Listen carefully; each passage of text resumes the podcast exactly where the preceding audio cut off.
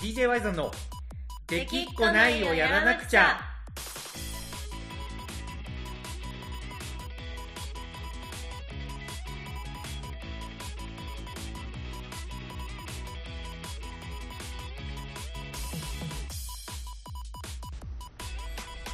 はいどうもワイゾンですコナコです。はいというわけでこの子さん今週なんですけどはい。今週はですねもう我々 DJ ということでもう DJ ということで、はい。DJ ということで、えー夏におすすめの曲3選いきたいと思います。先週までマクドナルドについて語ってキャッキャしてた二人が、そう。ほんまね。あのやっぱ DJ として今話すべきことがあるだろうと。まあやっぱね今年の夏ね特に音楽フェスの中止だったりとかですね。はい。まあ DJY さんがかつてはね主戦場にしてた夏祭りとかも、はい。ほぼほぼ開催できてない地域がほとんどだと思うわけですよ。そうですね。ね、だからこそやっぱり夏の曲の話をねせめてねせめて。リスナーの方に届けてそうそう。あ Y さんとこの子今こんな曲をねあの夏推してんだなみたいなもし DJY さんが夏にやったらこういう曲やってたんだろうなぐらいのね感じのことは感じてもらいたいなということで、はい。これでねいきたいと思いますわかりました。はいというわけで本題に入る前に一つお知らせなんですけど、はい。えー10月9日に島根県で開催される島根ジェットフェス2021に DJY さん出演することになりましたはい。はい。で、ただいまですね、その開催資金の、えーっと、クラウドファンディングを挑戦中で、えーっと、チケットとかもですね、ここでサイトで販売してますので、興味ある方は、島根ジェットフェス2021で検索してください。お願いします。はい。というわけで、えー、この子さん、早速なんですけど、はい。でもなんか、ね、ちょっといきなり、あの、関係ない話するけど、はなんか最近、あれ、うなぎでしたっけ？い。うなぎです。猫を飼い始めました。そう、それ、なんかすごい楽しそうですね。いやー、楽しいですよ。まだね、そのトライアル中なんで、正式譲渡じゃないんですけど、あ、そういうのがあるの？そう、あの、保護猫カフェっていうところがあって、はあはあ。その保護猫ちゃんを、うんなんかこう、この子がいいですみたいな、うん。私たちがね行ってじゃあうん。なんか正式にお渡しする前にちょっと今うん。1ヶ月ぐらいお試しでちょっはいとお家に置いてどんな様子か見てくださいみたいな感じのそうはいはいはい。いうトライアル期間があるんですよ。へえ、そういうのがあるんですね。こ。こでもうあんまりにもうん猫ちゃんとの相性が悪かったり、はい。あとなんか例で聞いたのはこう、うん。あんまりにもちょっとやんちゃすぎてちょっと手に負えないみたいな感じでちょっとトライアル失敗っていうこともあるらしいんですよ、あ、コナコさん側がちょっとこれ厳しいなみたいなケースもあると。もあるし、まあ、もちろんその保護猫カフェの方からちょっとこの家、あの猫ちゃんの飼育するのに環境が良くないとか、はいそはいはい。の飼い主さんの愛情をあんま感じなかったりしたらちょっと私はいはいはい。できませんみたいなパターンもあるし、へえ。でなんかその保護猫のセンターによっては基準がすっごい厳しかったり例えばこう単身者だったらダメとか、なんかいろいろあるらしいんですようーん。でもなんか、見てる限りだとなんか、コナコさん側の愛情はなんかもう十分あり余るぐらいいやーそう。うん。なんかもう猫ちゃんも慣れてくれてる感じはうん。しますし、うん。結構伸び伸びやってますようーん。なんでうなぎなん？あのねもともとは、あのうん。茶色いマンチカンを買おうと想像して、ずっとなんか架空の猫、架空の飼い猫のことをとんかつって呼んでたんですよ。はいはいはい。食べ物の名前がいいなと思って、はい。はいはい。ちびっこなんかまあわかる、わからんでもクラスの名前はうん。知る知りませんけど、まあまあまあ、はい。とんかつって呼んでたんですけど、いざ、はい。そのセンターでこの子可愛いって思った子が白と黒の子だったんですよ。はい。なんか白と黒の子にとんかつっていうのもなんか名前ありきみたいでちょっと嫌だなと思いまして、なるほど。うん白黒で何がいいかなって候補を何個か考えてる中でまあうんうなぎ可愛いかなみたいな、うん。そ。んな感じですねまあね、みたいなね、ちょっとところもね、ありながらですけど、はいまあ早速行きましょうか。早速でもなくな早ったけど。速うんこれは3選ですか？ベスト3ですか？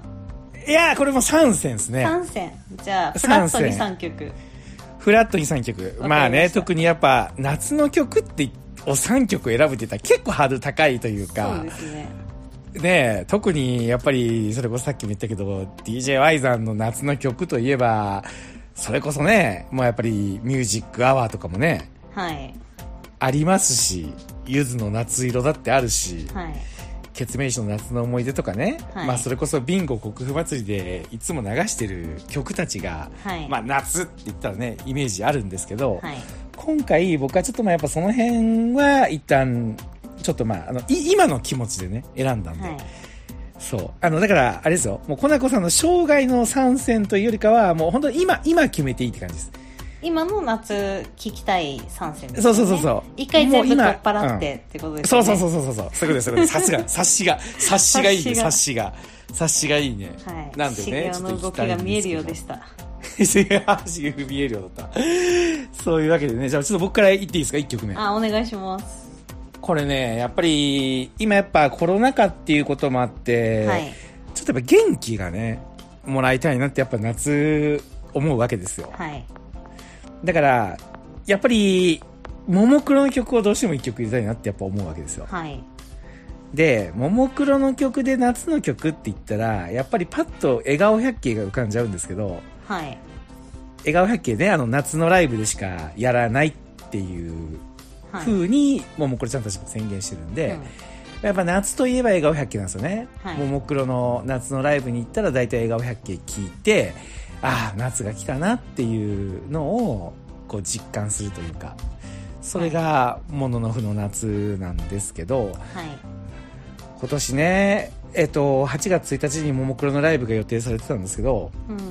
まあちょっと残念ながら延期になっちゃったんですよね。あ聞きました？あいや聞いてないですけど。いやいや、あの、あれなんですよ。アーリンが、はい。なんか、ごちょっと病名正確に忘れたけど、なんか顔面神経痛かなんか、はいはい、うん。それは見ました。そうそう。で、それで8月1日、まあもともとね、8月1日僕、クッスンガレージのイベントで、岡山国際サーキットに行く予定だったから、もともと行けなくて断念はしてたんですけど、はい。とはいえね、久しぶり、1年半ぶりのね、確かライブになるのかな、友人のライブはね。へえっていうのですごいちょっとねあのアーリンも気にしてたんですけど、うん。まあ残念ながら夏のライブ延期になっちゃったんですよね。ああそれは残念ですね。なんかいやなんかそうそう。理由が何でも残念なんだけど、こううん。純粋にコロナでってことじゃなく、うん。中そうそうそうそう。止延期っていうのはちょっとそうなんですよ。残念ですねそうなんですよ。ただなんかアーリンもそのまあメンバーもマネージャーさんもまあいち早くね病院行った方がいいよって言って病院に行ってくれたみたいなんですけど、で早かったからあの大事には至らなかったみたいなんですよね。へえ。そうそう。だからそういう意味では多分残念で終わるけどファンもね、誰一人もう休んでアーリンみたいなうん。感じの気持ちだと思うし、まあ僕もそうなんですけど、はい。まあそんなわけでね、な、なんていうのかな？なんか笑顔百景の気分じゃないんですよ。うん。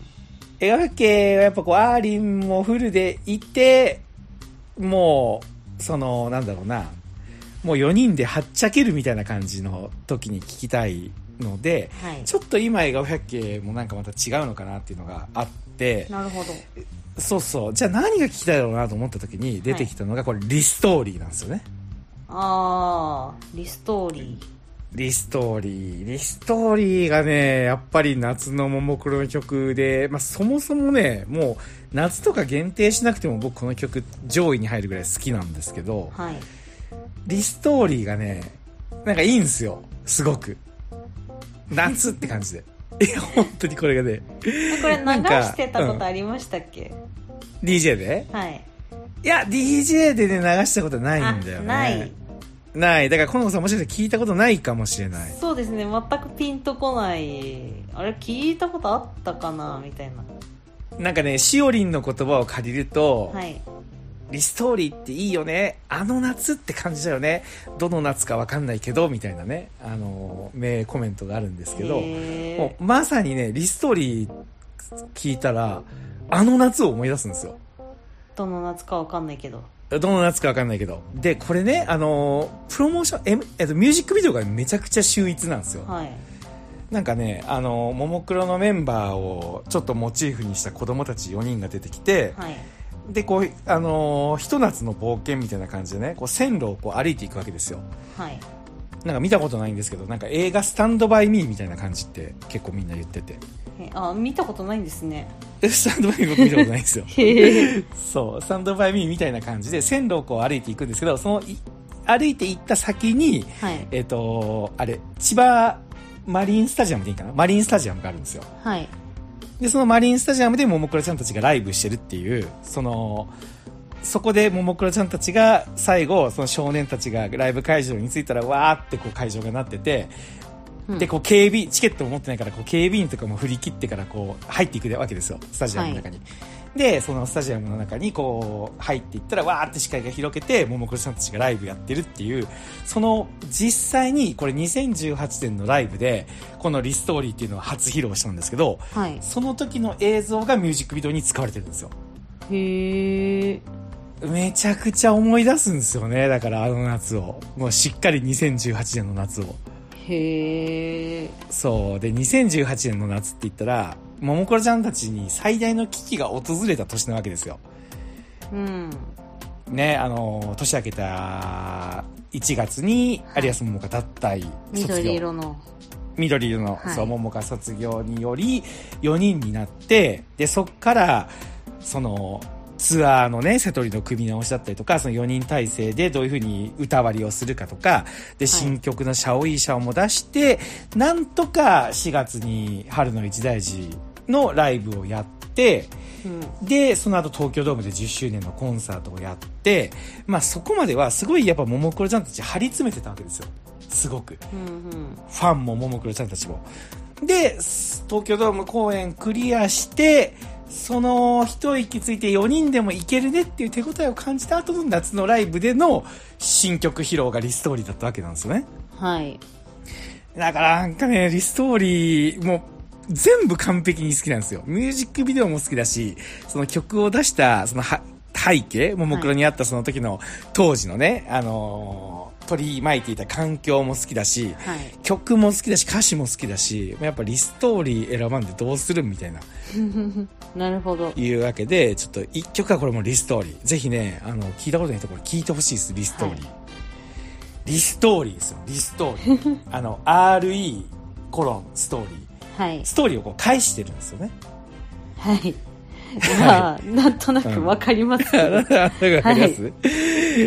まあ、いうわけでね、リストーリー選ばせていただきましたんで、ぜはいひ、聞いてみてください。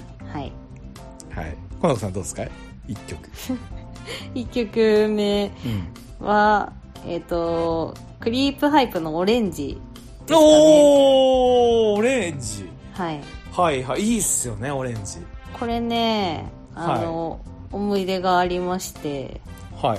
そのやっぱり今年もね夏フェスがやっぱちょっといろいろ中止とかで行けなかったじゃないですか、まあ、京都大作戦、この子さん、行く予定だったにもかかわらず、前日中止でしたもんね。そうですね。前日中止になっちゃって参加できず、で他の夏フェスも結構パタパタとね中止になっていて、まあ私個人は多分夏フェスは参加できずに今年も終わるんじゃないかなって感じなんですけどはい。あのライジングサンにまだ行き始めて、まあ、うん。初めてってことないと思いますけど何回目かの時に、うん。そのライジングサンにクリープハイプが出てたんですよ、うんうん。で私クリープハイプ生で見るのがその時が初めてで、あのうんトップバッターだったんですごい楽しみにしてたんですよね、はい。はい。でそしたらなんかその一緒に行った友達というか、まあ、後輩の女の子と一緒に行ってたんですけど、その子も初めてのライジングにテンションが上がりまくって大して強くもないお酒をついてからもうガバガバ飲んでたんですよはい。もうそしたらそのライブが始まる前にダウンしちゃって、うん。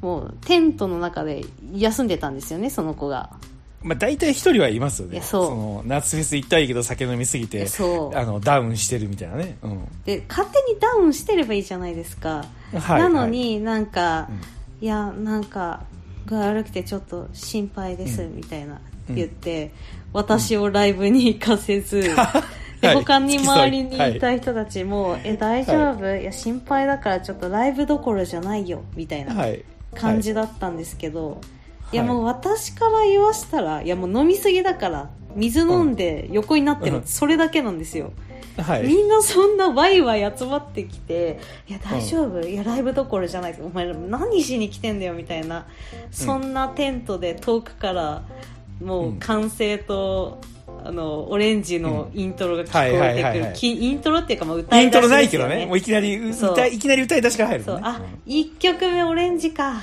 みたいな、うん。そういう切なさを思い出すなるほど。曲。なんか夏フェスで聴きたい曲ってちょっと考えた時に、うん。その後何回もオレンジちゃんとまともに聴いてるんですけど、はいはい。なんかでも聴いてるオレンジよりやっぱその聴けてないこう遠くで聞こえてくるオレンジの方がやっぱ思い出としては強いんで、はいはいはい。毎年夏になるとあオレンジちゃんと聴きたいなって思うんですよね。わかるね。俺なんかオレンジね、なんかなんかオレンジ夏の夜が似合うって感じのイメージだね。あー確かにね。そう。なんかフェスの特にライジングなんて、うん。えそれちなみに時間帯は何時ぐらいだったんですか？トップバッターだったんで一番最初。それは最初だったんです一まあ、最初にねオレンジで始まるのもなかなか良かったですけど、まあオレンジスタート欲だよねを言うと、まあ、夕方とかに聞くのが一番いいなとは思いますいいよね。わかるわ。ちなみに DJY さんもオレンジ瀬戸りに入れた時が一回あったんですけど覚えてます？いや覚えてないですえほんまに覚えてないの？覚えてないです。私基本あんま覚えてない。自分で流した曲いやい覚えてないやいや。いやいやいやあのグレートラックフェスの夜フェスの1曲目僕オレンジにしましたよ。なるほどね。そう。あの確かに出番が1時夜の1時だったんですよね。そうですね。もうその時間帯見た瞬間にあこれ1曲目オレンジ行きたいなってやっぱ思いましたもんへえいやーよやっぱね夜夏の夜まあ6月ではあったけど、はい。なんかいいっすよね、はい。いや好きですすごく。は、はい。いいやちょっとねそれを聞くと確かに夏フェスの思い出の曲をちょっと急に入れたくなってきたな。ちょっとねあと2曲のうち1曲はやっぱどうしてももうはず動かせないやつなんですけど、ちょっと1曲変えようかな。あら変えます？うん。じゃあちょっと続けて私もう一曲言っときましょうかあいいですよいいですよいいですよいいですよ、うんはいじゃあもう一曲はワイトさんうんおそらく知らないと思います、はい。これ聞いてくれてはい。る人もほとんど知らないかもしれないです。はい。はい。あの村上理恵さんの「L の歌」あー知らないっすね。これがね、うん。あの今年に入って何月だったかな、ちょっと収録したなんか最近ハマってるものみたいなトークで喋ったことあると思うんですけど、はい。その時に私がスマホゲームにハマってるって言ったの覚えてます？覚えてます覚えてます。めっちゃ覚えてます。そう「アナザーエデン」っていうスマホのゲームにハマってそれもそれも覚えてます。けどはい、はい。でもハマっていたというかその時のような熱狂的なハマりではないですけど、今現在なおも毎日ログインして日課をこなす程度には続けてるんですよ。すごいやん。半年ももう続けてるやん、うんで、まあ、定期的にアップデートでストーリーが追加されるんで、まあ、ストーリー追加されたらちゃんとやってっていう感じなんですけど、はい。そのメインストーリーとは別になんかうん。外伝とかなんかそんな感じでいくつかお話があるんですけど、うん。その中の結構大型のアナザーストーリーみたいな感じで配信されてた外伝のテーマソングが「L の歌」なんですよ。へえはいはい。でこれサブスクあの Spotify とかでも聴けるんですけど、うん。なんか無料のスマホゲームでこんなクオリティ高い曲あるんだみたいな。うん。なんかねそのゲームの中で結構キーになってくる歌みたいなポジションで出てくるんで、最初の方の歌詞が、はい。えっと、そのゲームに出てくる古代の民族だけが話せる言葉の歌詞みたいな感じで、ちょっとなんかえ何語みたいなでたらめ喋ってるみたいな歌詞なんですけど、はいはい。その後半がちゃんと日本語になっててうん。これがねめちゃくちゃいいんですよね。バラード的な感じなんですけどはいはい。なんかもう全然なんか夏とかじゃないんですけど今もう毎日のように聴いてるんで、まあこれはちょっと入れておきたいなと思って、うーん、なるほどでね。した。はい。で、あの、歌ってる、うんさっき、あの、村上理恵さんの L の歌って紹介したんですけど、村上理恵さんは、その、キャラクターの声をやってる声優さん。へえ、なるほどね。これいやなんかはね、ねおすすめです。今のね、聞いて、冒頭で何言ってるかわからないみたいなところで、ちょっとマイラバのアリスを思い出してしまって。あー、なるほどで、ね。マイラバ、そう。で、マイラバのアリスを思い出すと、なんかマイラバで夏って言ったらシャッフル？はい。シャッフルも聴きたくなってきましたけど、ちょっとまあ3曲なんで、え、どうしようあと2曲じゃあ。ああと2曲というか1曲は絶対外せないんで、はい。まあじゃあその決まりました？いや、じゃあちょっとあの、絶対外せないって思った1せない方から曲、こはいこっちからいきます。はい。これね、ちょっと、似てるというか、はい。まあ、そのスマホゲームに、まあ、なんだなんだろうな、ちょっと似てないかもしれないけど、はい。えっ、とね、魔法堂の夏の魔法。へえ。これ知ってます？夏の魔法。いや、知らないです。これはね、あのーもっとお邪魔女ドレミの映画の主題歌だったんですよ。へにえ。2001年の曲なんですけど、だから魔法堂っていうのは、ねあの、だいぶ古いです。魔法堂っていうのは、あの、ドレミちゃんと、えー、はずきちゃん、愛ちゃん、音符ちゃん、ももちゃんの、まあ、5人の、そのアニメの中のアイドル、アイドルというか、そのグループ、魔法堂って言うんですけど、はい。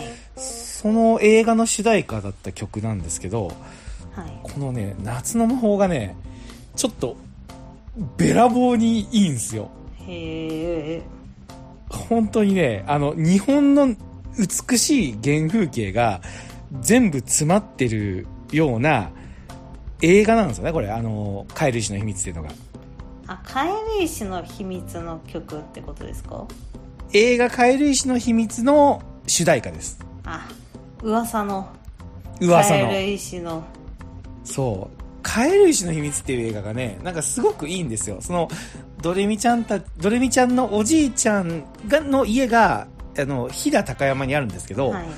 その飛騨高山に夏休みにみんなで遊びに行くっていう、はい。ね、あの、シチュエーションから始まる映画なんですけど、はい。まあそこでの川遊びとか、山の中で遊んだりとか、その村に伝わる、その風習とかの話だったりとか、なんかすごくもう本当にこう日本の夏をものすごく美しく描いてるんですよね。なんかそれだけ聞くと、なんか、うんバイザンが思い描いてたサマーウォーズってそんな感じの話だったんでしょう。そうなんよ、本当にそうなんよ。そこにね、電脳世界が こんな形で入ってくるみたいなところで、そうそう、俺これ、その、な、なんでこんな美しい日本の原風景に、これが入ってくるみたいな感じの、ちょっとやっぱ、うあれね、受け入れられなかったんですけど、もうだから、本当にサマーウォーズの電脳世界抜いた感じの美しい日本の夏。それがカエル石の秘密。そう。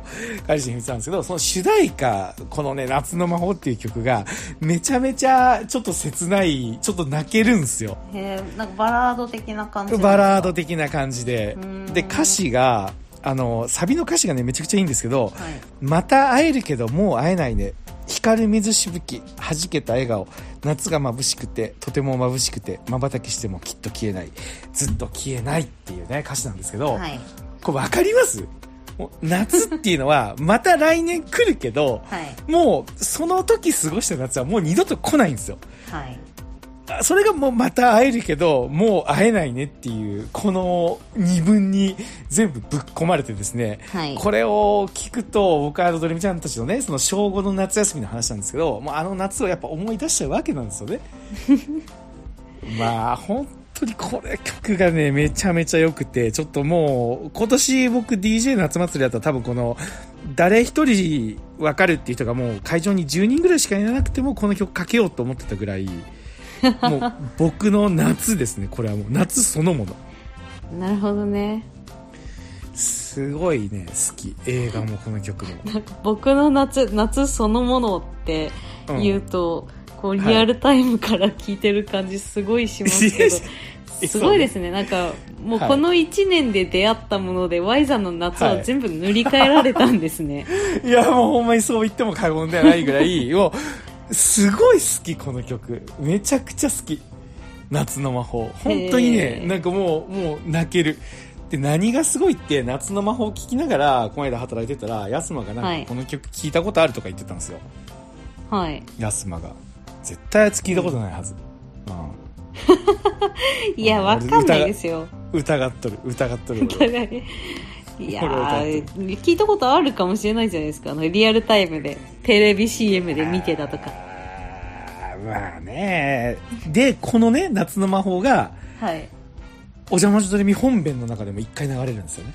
へえ、あ、でもそれ前言ってましたね。言ってた言ってた、そう。これが、その1年後、2002年のお邪魔女ドレミドッカン第38話かな？の、はい、あの、愛ちゃんのね、あの、通天閣の上でのシーンなんですけど、たまんないですよね、あそこほんまに。ここで夏の魔法来るみたいなね。でも最初確か、ワイサさんアニメの方から見たから気づかずに、うん、よー覚えとるね。そう、そうなんよ。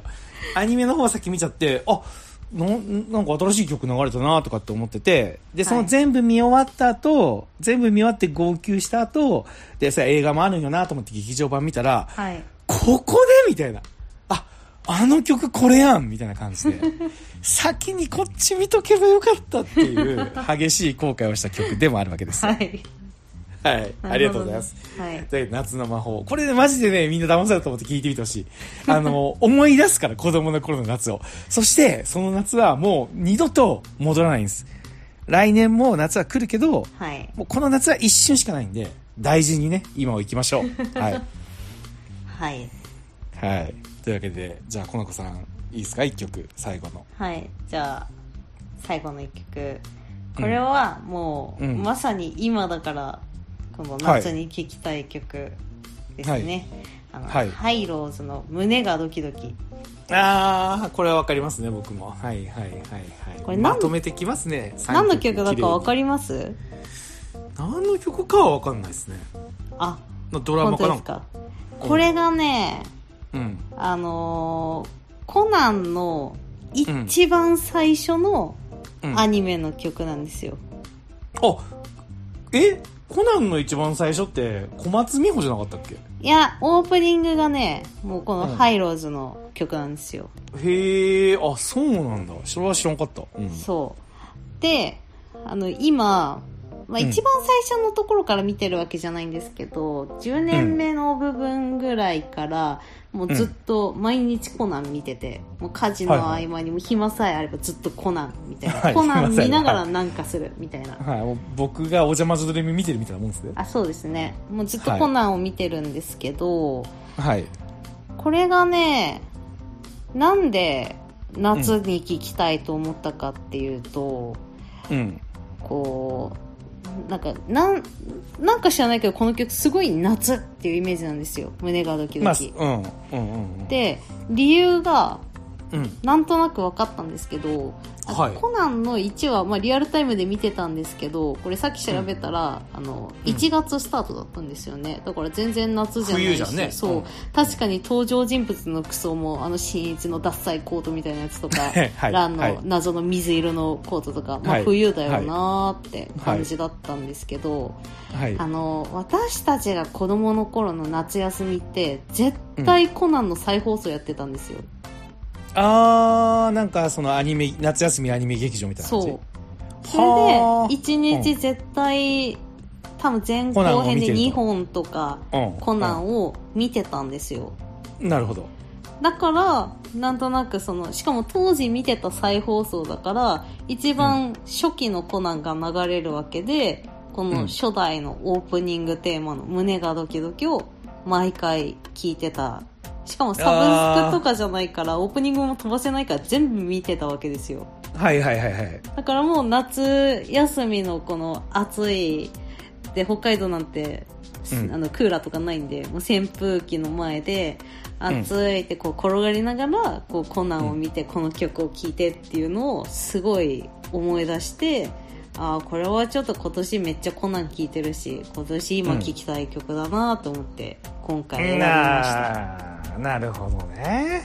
まあ僕あのサブスクでも「お邪魔女ドレミ」のオープニング飛ばしてないですけどね。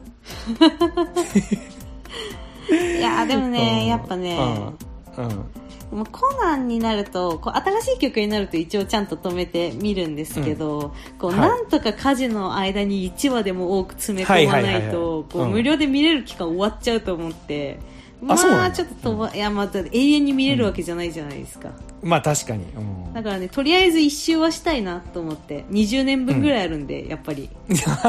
無料いいね。そう。だからちょっ20と年。ね、うん。オープニング全部聞いてる暇もないんですよね。ああなるほどちゃんとねね23回はそれぞれ聞くけどその後はまあちょっと飛ばさせてもらってみたいな、なるほどなるほど。